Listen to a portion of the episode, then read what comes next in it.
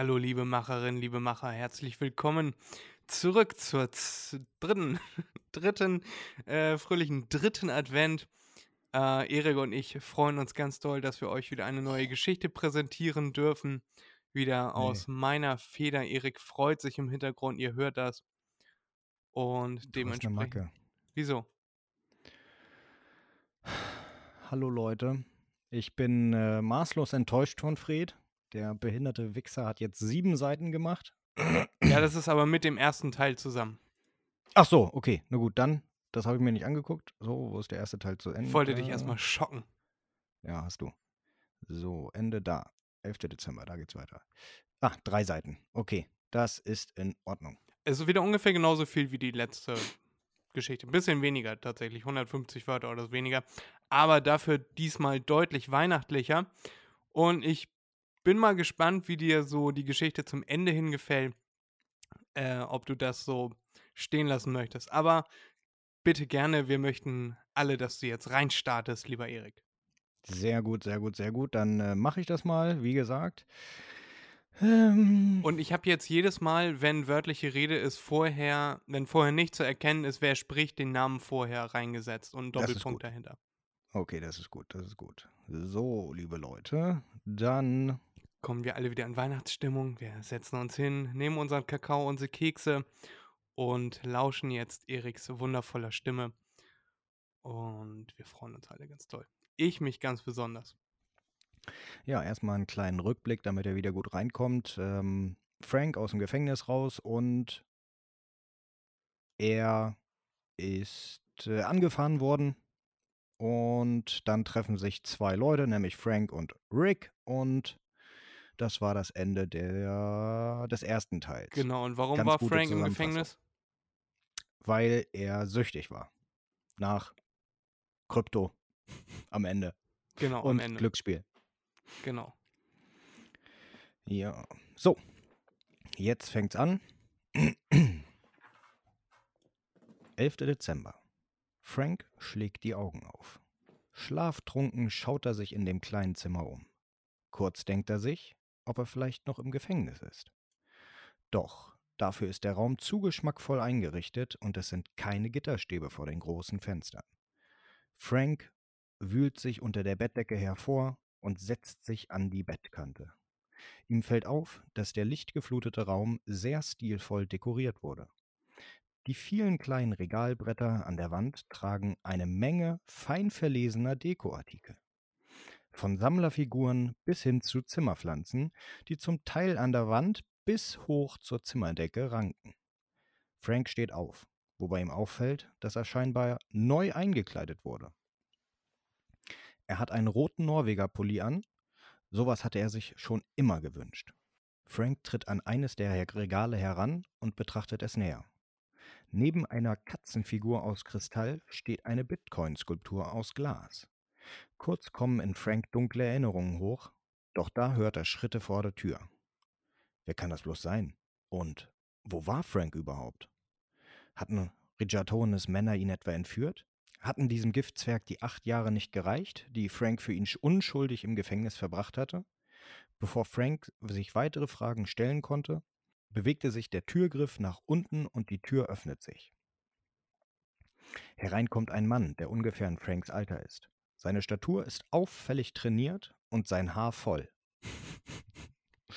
Was Frank jedoch am markantesten ins Auge fällt, sind die Waden des Mannes. Du Arsch. Äh, Sie spannen die Hosenbeine seines Gegenübers auf und kurz schätzt Frank, dass die Waden des Mannes in etwa den Umfang von Franks Oberschenkel haben müssen. Der Mann lächelt Frank freundlich an, in der Hand hält er eine dampfende Kaffeetasse. Meine Haushälterin hat hier Schritte gehört und mir Bescheid gegeben, da dachte ich mir, wer eine ganze Woche durchschläft, der kann einen guten Kaffee gebrauchen, sagt der Fremde und überreicht Frank die Tasse. Der Schriftzug auf der Tasse lautet MDMNB. Eine geheime Regierungsorganisation, denkt sich Frank.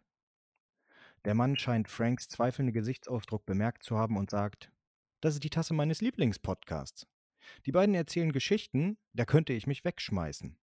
Letztens bin ich vor Lachen sogar in den Pool gefallen. Und der Kaffee ist kolumbianischer Vulkankaffee aus meiner neuen Siebträgermaschine. Den Malgrad muss ich noch fein justieren, aber ich glaube, ich bin schon ganz gut an ein akzeptables Ergebnis herangekommen. Was meinst du? Das überzeugt Frank, dem Fremden erstmal zu vertrauen. Er nimmt einen Schluck aus der teuer wirkenden Tasse und ist auf Anhieb begeistert und hellwach.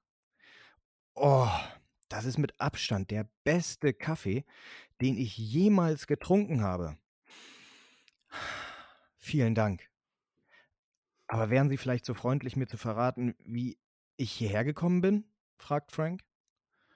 Rick antwortet mit seinem gewohnt freundlichen Lächeln auf den Lippen. Das habe ich mir fast gedacht, dass du dich an nicht allzu viel erinnern wirst. Ich bin Rick. Wie du vielleicht noch weißt, ich habe dich vor einer Woche vor dem Elmsburger Gefängnis angefahren und wollte dich dann eigentlich zu dir nach Hause fahren, aber du bist im Auto sofort eingeschlafen und warst nicht wach zu bekommen. Da habe ich dich zu mir mitgenommen und mein Hausarzt kam sogar vorbei und hat dich durchgecheckt. Als ich mir also sicher sein konnte, dass dir nichts fehlt, habe ich dich ins Gästezimmer gebracht und schlafen lassen. Scheint eine anstrengende Zeit im Gefängnis gewesen zu sein. Frank reicht dem gastfreundlichen Mann die Hand und sagt: oh, Ja, das war es wohl. Hi nochmal, ich bin, ich bin Frank. Rick erwidert den Händedruck und schlägt vor: Komm, Lass uns erst mal zum Frühstückstisch fahren. Meine Frau bereitet gerade alles vor. Kurz denkt Frank sich verhört zu haben. Äh, fahren? Wieso fahren Sie zum Frühstückstisch? Hat Rick etwa nichts zu essen im Haus? denkt sich Frank. Doch als er Rick aus der Tür folgt, weiß er, was er mit dem Fahren meinte. Vor den beiden Männern liegt ein Flur, dessen Ende am Horizont nicht zu erkennen ist. Links und rechts des Flures reihen sich die Räume aneinander. Rick sagt daraufhin, ja, wir sind im Nordflügel bei den Gästeräumen. Zum Frühstück müssen wir in den Ostflügel. Vielleicht sehen wir ja sogar noch den Sonnenaufgang. Verkündet Rick und zeigt dabei auf einen Lageplan, der neben Frank an der Wand hängt. Frank, der aus dem Staunen gar nicht mehr herauskommt, wie viele Zimmer es in diesem Palast zu geben scheint, sieht Rick hinterher, der auf einen der zwei Segways steigt, die ein paar Schritte weiter parken. Erstaunt folgt Frank dem Gastgeber. Nun weiß Frank auch, wo Rick seine monströsen Waden her hat. Wer den ganzen Tag Segway fährt, baut massive untere Beinpartien auf. Nach einer geschätzten Fahrzeit von 15 Minuten erreichen die Männer den Frühstückssaal. Frank staunt noch immer über die vielen Räume, die dieses Gebäude zu haben scheint. Alle Räume und Flure des Hauses sind weihnachtlich geschmückt. Tannenzweige, Bunte Lichterketten und Zimtstangen schmücken das gesamte Haus und über allem liegt ein weihnachtlich würziger Duft, der Frank an das Keksebacken mit seiner Großmutter erinnert. Vor der Zimmerdecke des großen, hellen Saals hängt ein Kristallkronleuchter. Unter ihm erstreckt sich die lange, reichhaltig gedeckte Tafel von einer Seite des Raumes zum anderen. Kurz überlegt Frank, ob sich die gegenübersitzenden Personen an den Kopfenden des Tisches wohl anrufen müssten, wenn einer etwas von der anderen Seite braucht. Jedoch verwirft er diesen Gedanken recht schnell wieder. In diesem Moment tritt eine Frau mit einem Brotkorb in den Händen in den Raum. Die Frau ist groß, blond und atemberaubend schön. Sie stellt den Brotkorb auf den Tisch ab und geht auf die beiden Männer zu. Rick stellt Frank die Frau vor, die ihm als Weihnachtsengel erscheint. Das ist Venice, meine Frau. Die Schönheit reicht Frank die Hand und wendet sich dann zu Rick. Habe ich dir nicht schon tausendmal gesagt, du sollst mit diesem fahrenden Staubsauger nicht immer bis zum Frühstückssaal fahren? Die Gummireifen hinterlassen schwarze Streifen auf dem weißen Marmor. Dann haut die Frau Rick eines der Baguettes um die Ohren, die in einem weiteren Korb auf dem Tisch stehen. Anschließend setzt, sich, setzt sie sich an den Tisch. Nachdem Rick sich einige Krümel vom Hemd und aus den Ohren gepult hat, tun die beiden Männer es ihr gleich. Frank kann sich ein kleines Schmunzeln nicht verkneifen. Frank merkt erst beim Essen, was er doch für einen wahnsinnigen Hunger hat. Und alles ist so lecker. Das weihnachtliche Thema macht auch vor dem Frühstückstisch nicht Halt. Es gibt Lebkuchen, Pfeffernüsse, Stollen, Kekse und literweise leckeren Kakao. Frank isst, bis sein Bauch weit über den Bund seiner Jogginghose hinaussteht und er langsam das Gefühl hat, gleich zu explodieren. Nimm das, Bauchspeicheldrüse, denkt sich Frank, bis sein Blick die auf dem Tisch liegende Zeitung trifft. Reggiatone al dente gekocht, ist die Überschrift auf der ersten Seite. Gleich darunter prangt ein Foto von dem kleinen Mann, für den Frank vor acht Jahren ins Gefängnis gegangen war. Franks weit aufgerissene Augen bemerkend sagt Rick, der Typ ist bei einem der Unternehmen, von denen er Schutzgeld erpresst hat, ausgerutscht und in einen der großen Kessel gefallen. Der erpresst niemanden mehr. Ironischerweise ist er wohl auf einer Reggiatone-Nudel ausgerutscht. Kanntest du den? Frank lächelt breit. Der kleine Scheißkerl war der Grund, warum ich ins Gefängnis musste. Aber das ist eine lange, lange Geschichte. Aber was mich brennend interessiert, Rick, wie kommt man zu einem so riesigen Haus?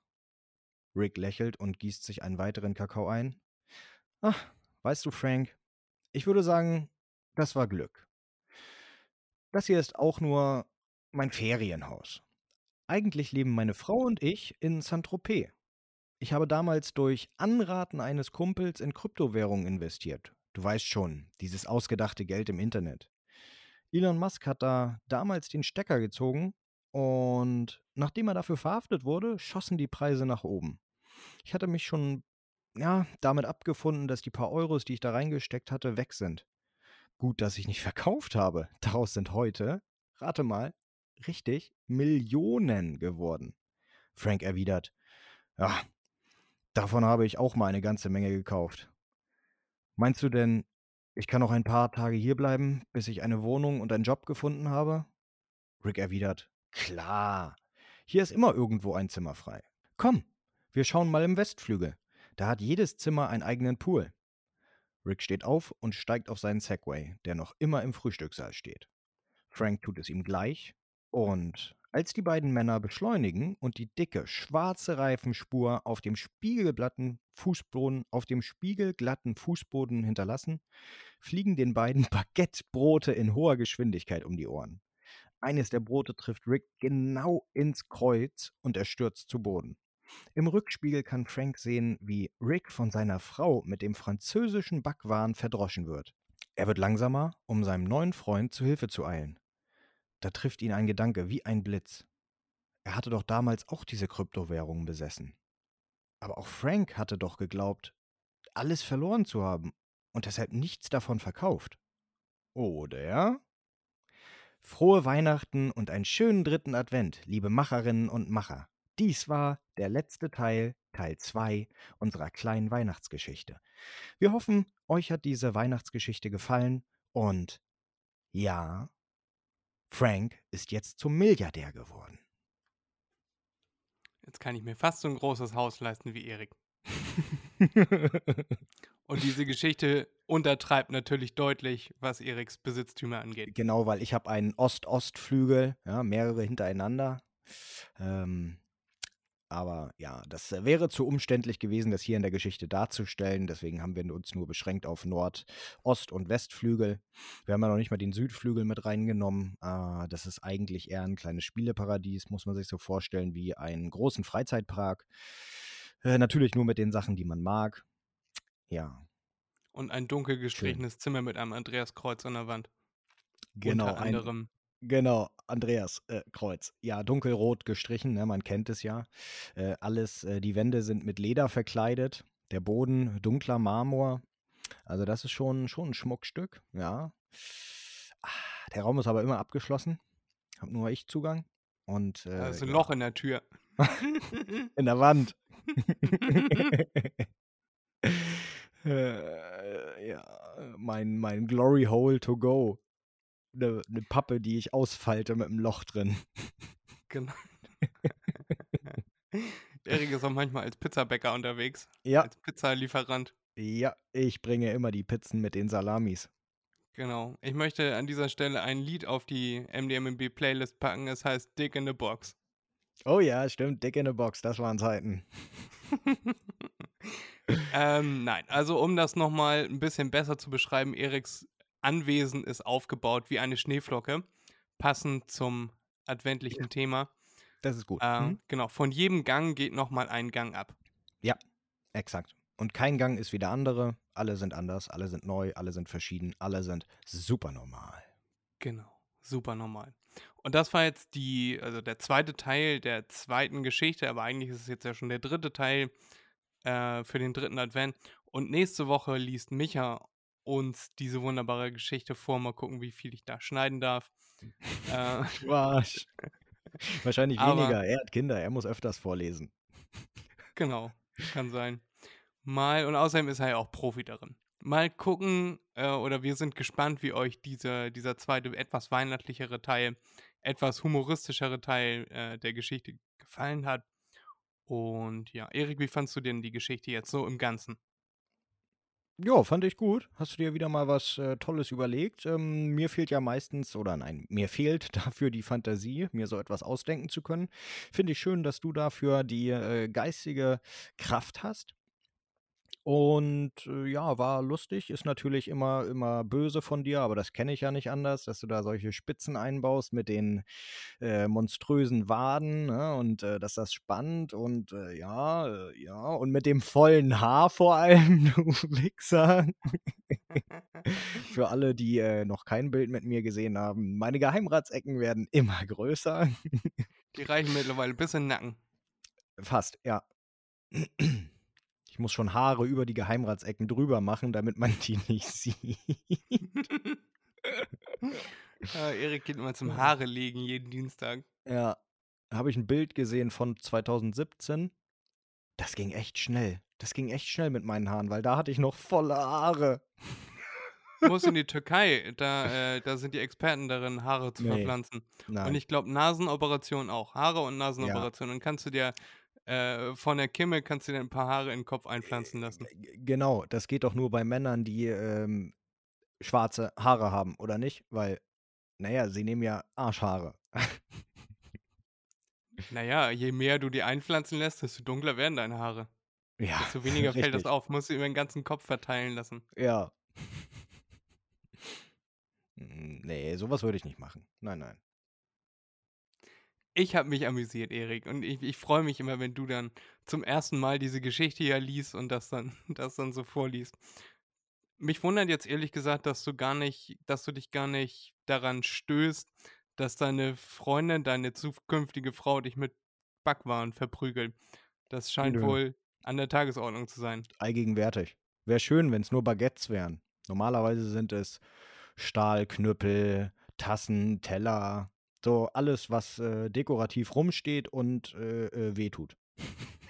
Schön, dass du das mit so viel Humor nimmst, Erik. Das würde ich auch, wenn du dir mal eine Geschichte ausdenken würdest, aber das wird zum Glück niemals passieren. Nope. Wahrscheinlich nicht. Ich muss sagen, dieses Mal saß ich aber auch schon ein paar Tage länger an dieser Geschichte. Also, ich habe immer wieder angefangen, immer wi- wieder ein paar hundert Wörter geschrieben und dann keine Lust mehr gehabt. Und dann musste ich erstmal einen Tag oder zwei Tage Pause machen und habe dann weitergeschrieben. Mhm. Jo, Mensch, merkt man nicht. Also ist äh, der, der Zusammenhang ist immer da und äh, sind auch, wenn du sagst, du hast das nicht am Stück geschrieben, fließende Übergänge, man merkt gar nicht, dass du das nicht am Stück geschrieben hast.